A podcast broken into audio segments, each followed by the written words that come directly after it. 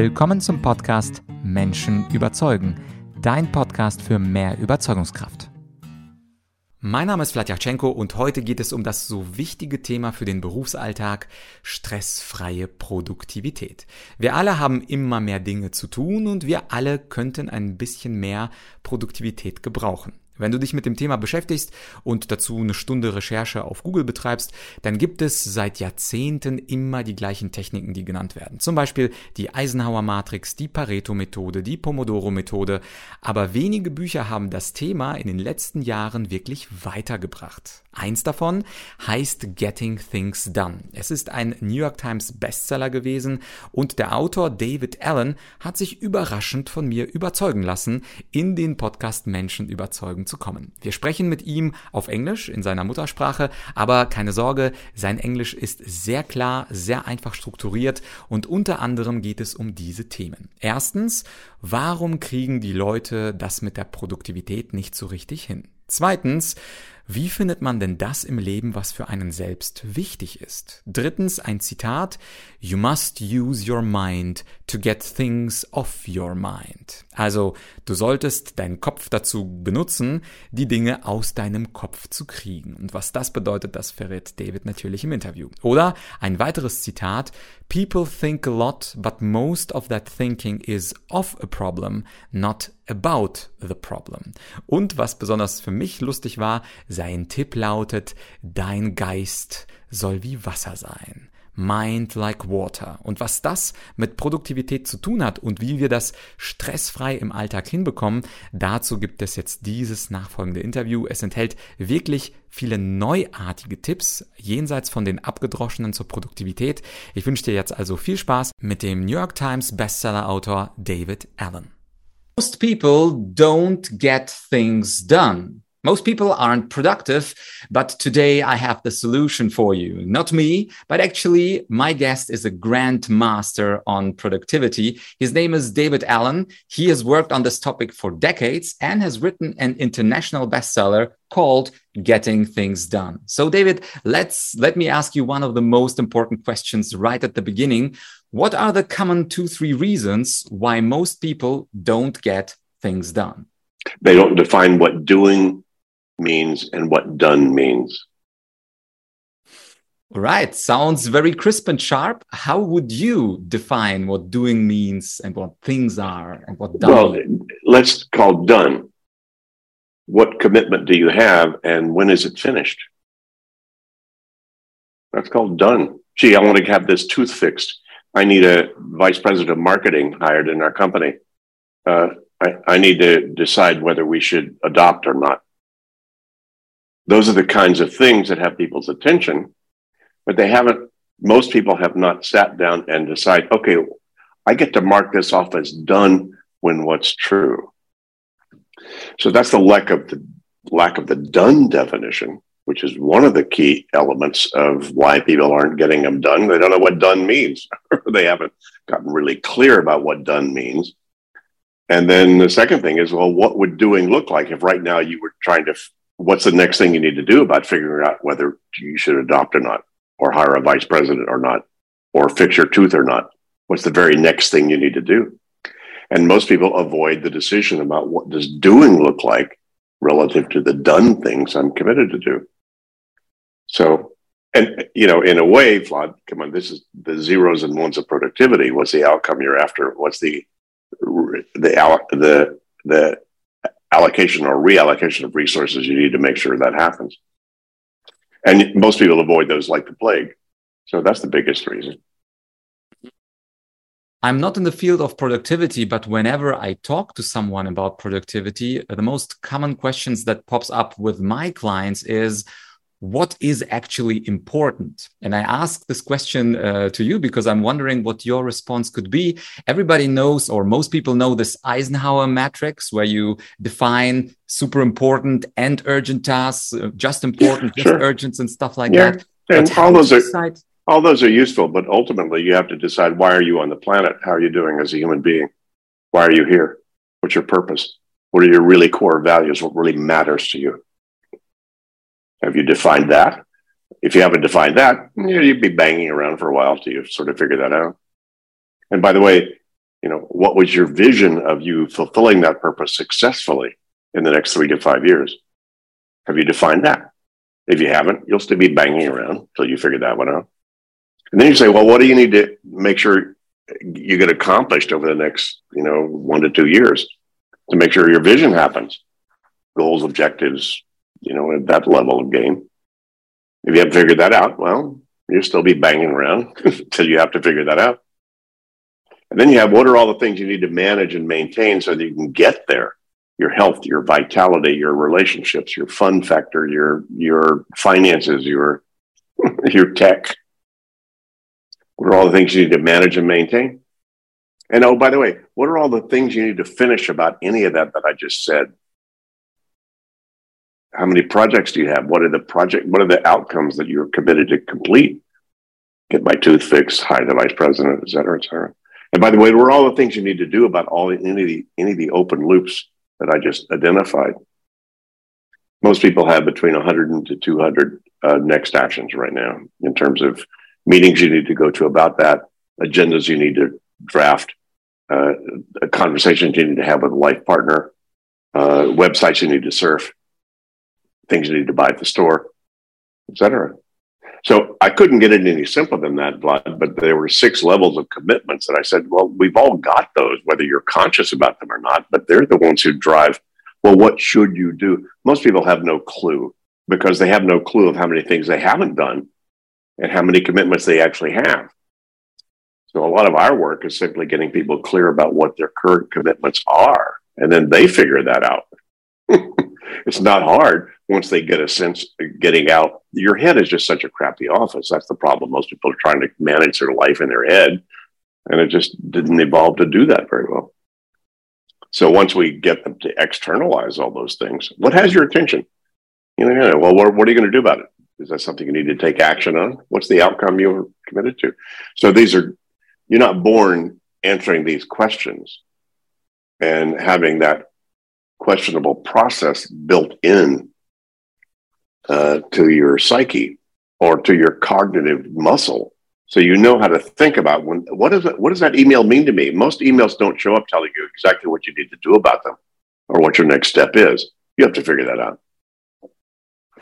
You know so i just figured out what the figure out me- mechanism is and algorithm and and then that's and most people don't do that because again you're not born doing it. It's not a natural thing. People do it you know semi-consciously just to get where they are. You know it's it's what you said is really not true. People actually get things done otherwise otherwise they wouldn't be listening or watching us right now.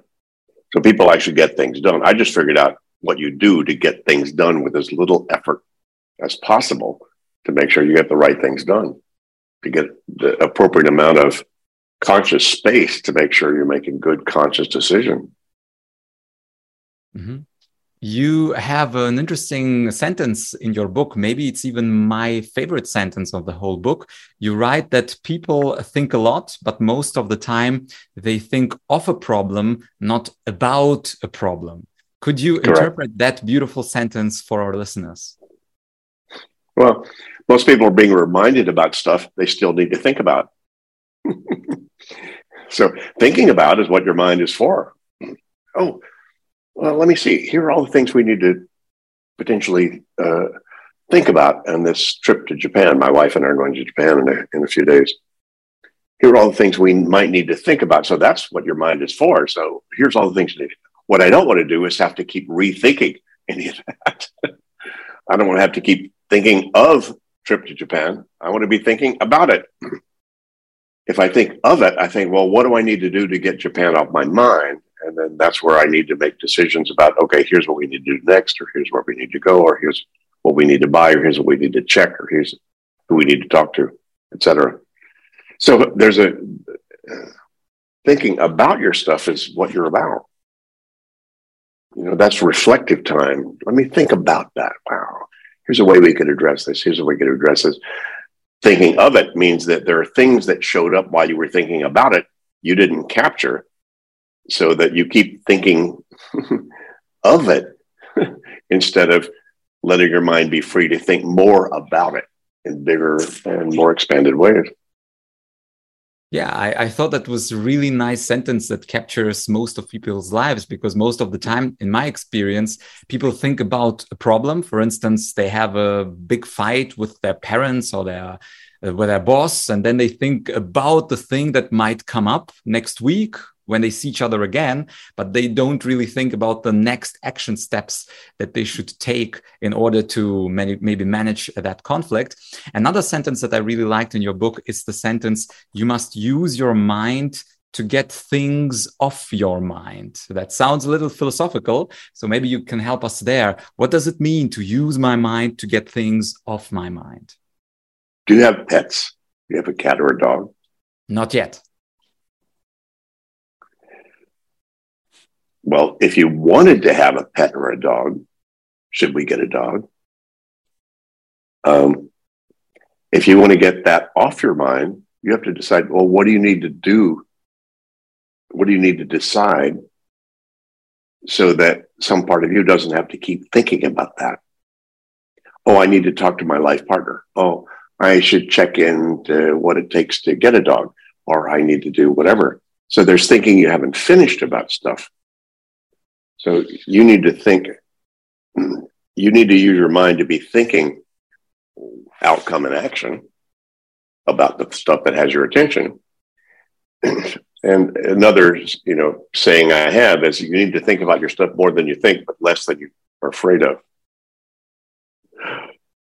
a lot of people are not thinking about it because, oh God, if I start to think about that, there's too much to think about. I quit, but it's still on their mind. So they haven't thought about it enough. And it doesn't mean you need to finish it, doesn't mean you need to have a total, you know, Excel spreadsheet, Gantt chart, critical path, you know, plan about any of this. You need to make sure, well, wait a minute. What's it?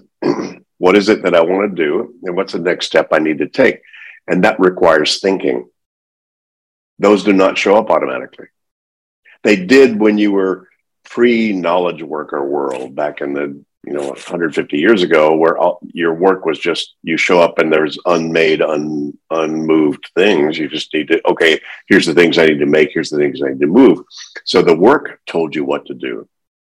Now you know given the great you know and late peter drucker who defined knowledge work where you actually have to think to figure out what what am i going to do about this email? What do i do about getting a dog or not? What do i do about this and that still requires some thinking. That's not going to show up automatically. You actually have to engage your thinking process, not a lot.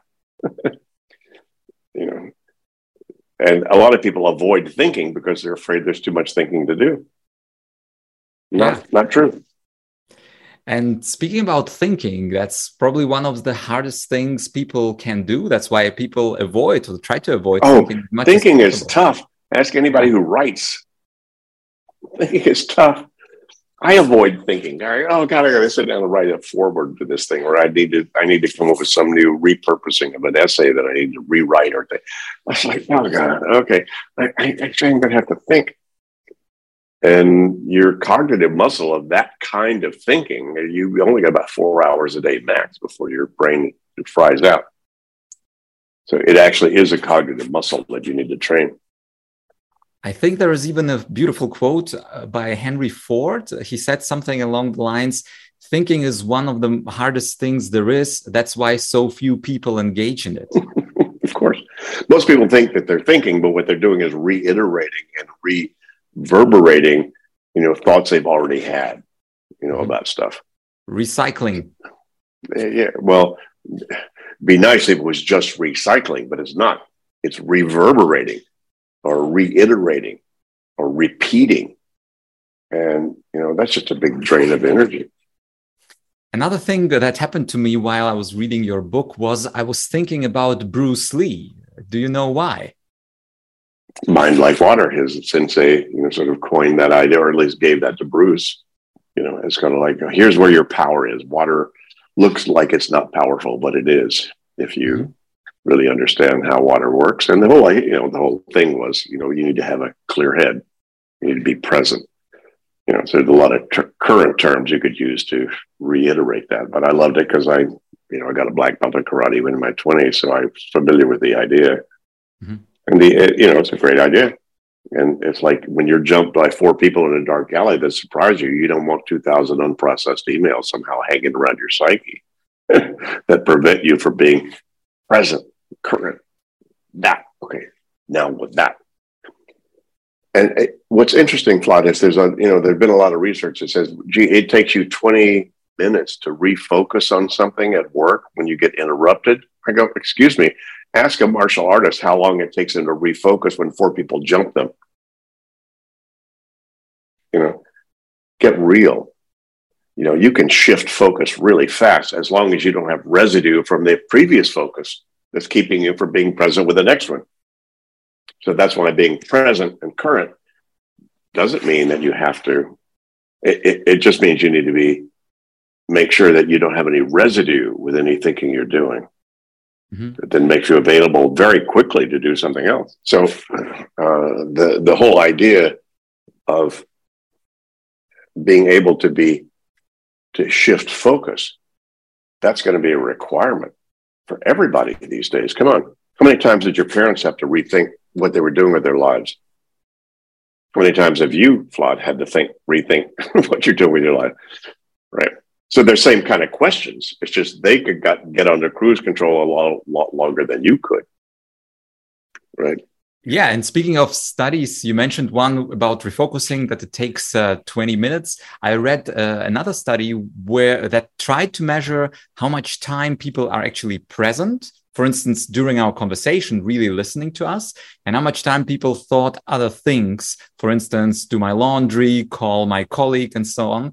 And the result that in the study that I read was that 47% people are listening, are really present. So the probability that uh, the people that listen to this interview for, let's say, 45 minutes, probably they were with us around 20 or 25. What do you think about that? Yeah. Oh, yeah, no, absolutely. The, most of them have already had their mind go many places other than what you and I've been talking about. You know, so for sure, you know, it's the same thing. And your mind is just such a crappy office because, first of all, if your mind is the only place that's keeping track of something that you need to keep track of, it has no sense of past or future. So it will remind you about buying cat food at three o'clock in the morning when you can't go buy cat food at three o'clock in the morning. because it just shows up at random times when these things you parked inside this thing that has no sense of past or future. It, it doesn't care about your priorities or about your timing. It just says, you know, here's a, oh, oh yeah, here's something. And it just, you know, it pops in, you know, just ad hoc. And so, you know, I just discovered 40 years ago how do you get rid of the ad hoc? Makes it a lot, makes life a lot simpler and a lot easier. So, what would be your advice for, for a person that really is struck by our uh, conversation that people are absent most of the time? Um, what would you recommend to them? For instance, many people don't uh, have this thing uh, live and you're showing that your capturing system. So could you explain why people should capture their spontaneous thoughts?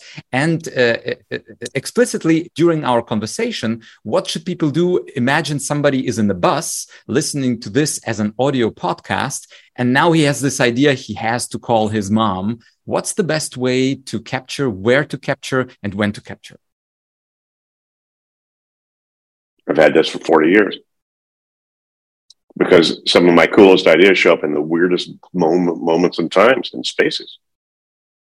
So, you know, you need some ubiquitous capture tool wherever you are thinking about stuff.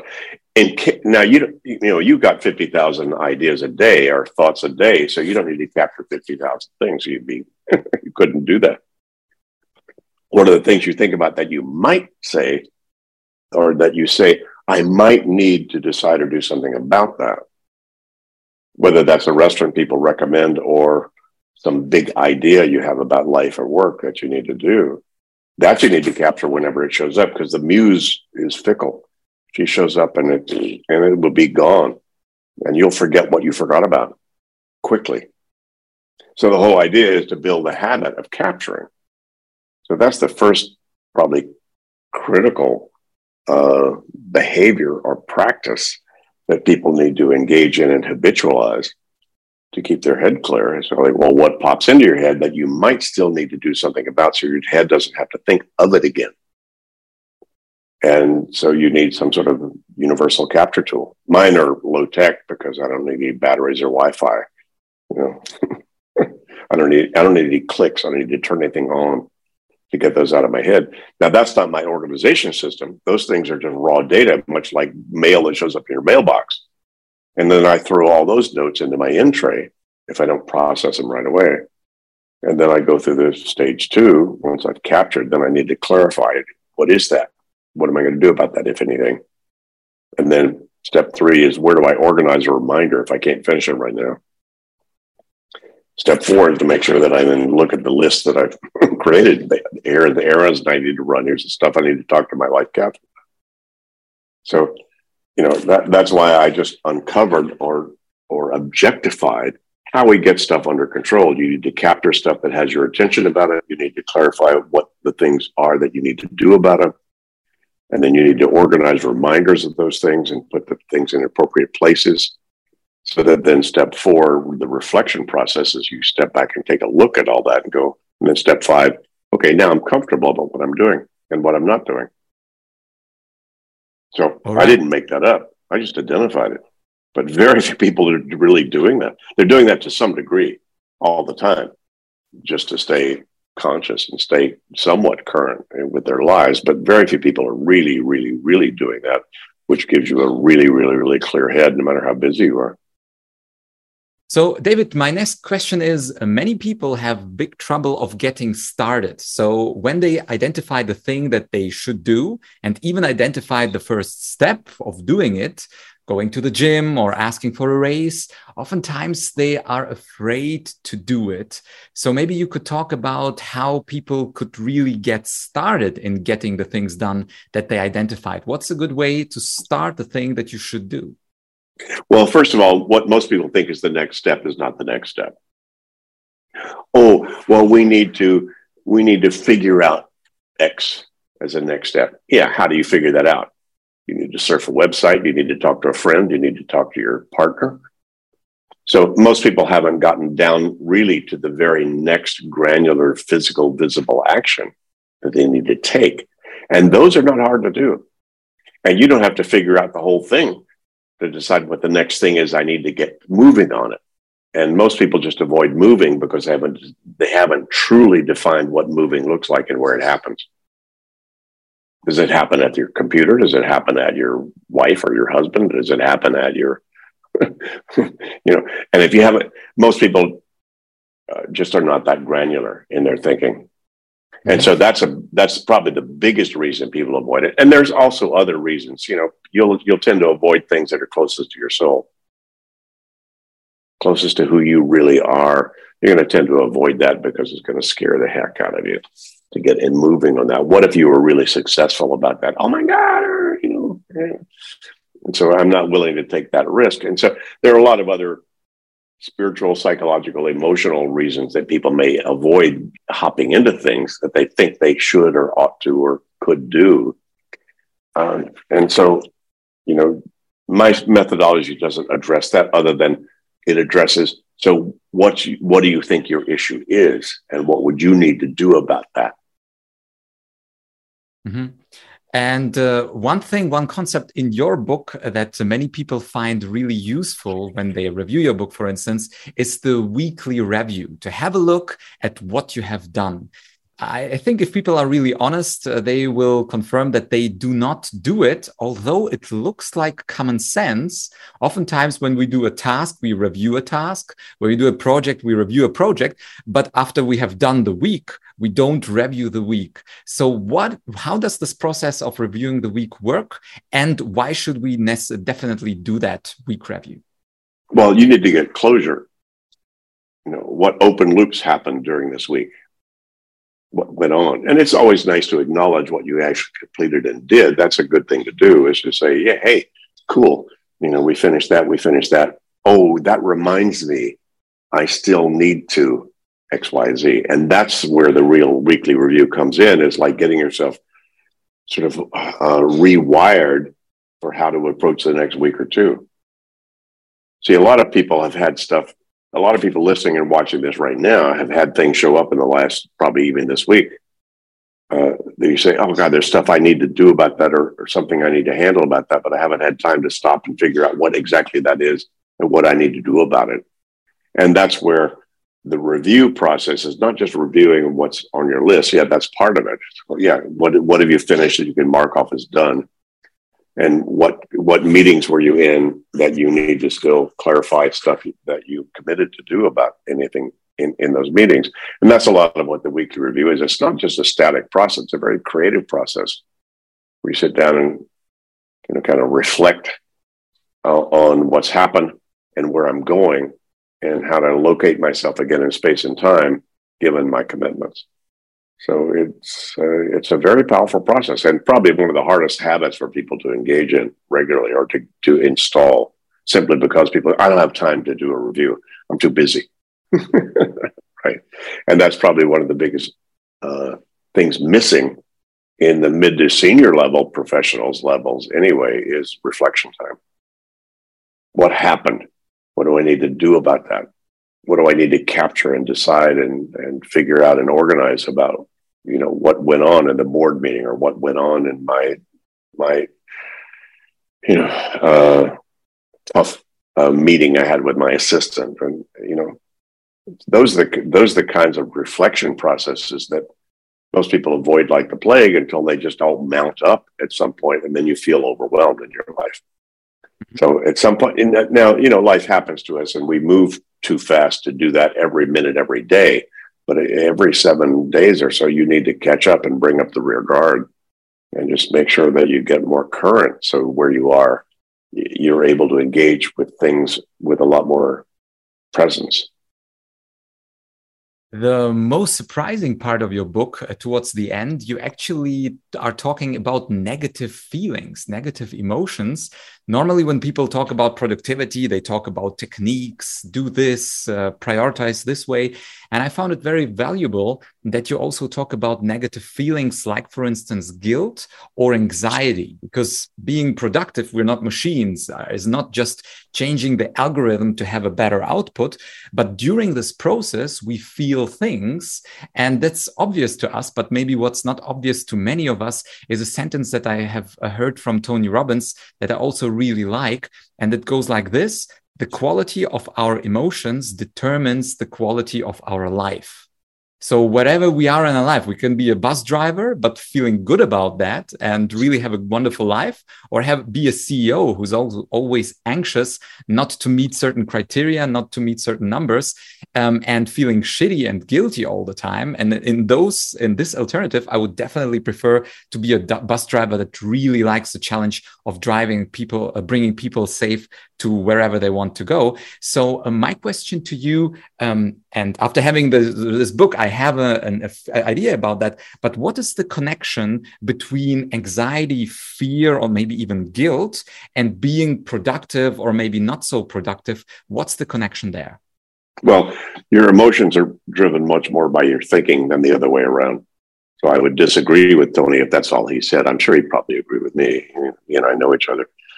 But, you know, how you think much more affects how you feel. Now, how you feel is going to affect how you think, but I guarantee you, how you think is going to affect a lot more in a st- stable way how you feel. So many times I'm feeling guilty or I'm feeling anxiety, I'm feeling about what? And you need to then start to move your mind to go, why? Why are you feeling that? What do you need to do? What's the outcome you're after? What's the what's the next step you might need to take to resolve that or to get rid of that?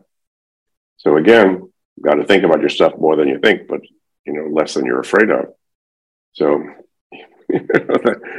so you know, I don't deal with the emotions. I know how emotional things are for people, and I, me, I have them too. But I just know they go up and down, and they're a lot more fluid and flexible and changeable than you're thinking. So, how do I think? What do I need to think about this situation? See, the problem is if you've got one situation that's out of control that you don't feel comfortable about or appropriately engaged with, it'll make your whole life feel gray, make your whole life feel like you're overwhelmed. Because we can't figure out whether to get divorced or not, or we can't figure out what we're going to do about this this issue that showed up that might put us into bankruptcy. We can't figure out. And that one thing will color, color your whole life, make you feel totally overwhelmed about your life, as opposed to, okay, so what do you need to do about that situation? What's your desired outcome? What's the next step you need to take? So I don't, I don't have the patience to deal with people's emotions. Mm-hmm. Come on, they're going to change in a second if we can get you to think about the right things you need to think about. Yeah, yeah.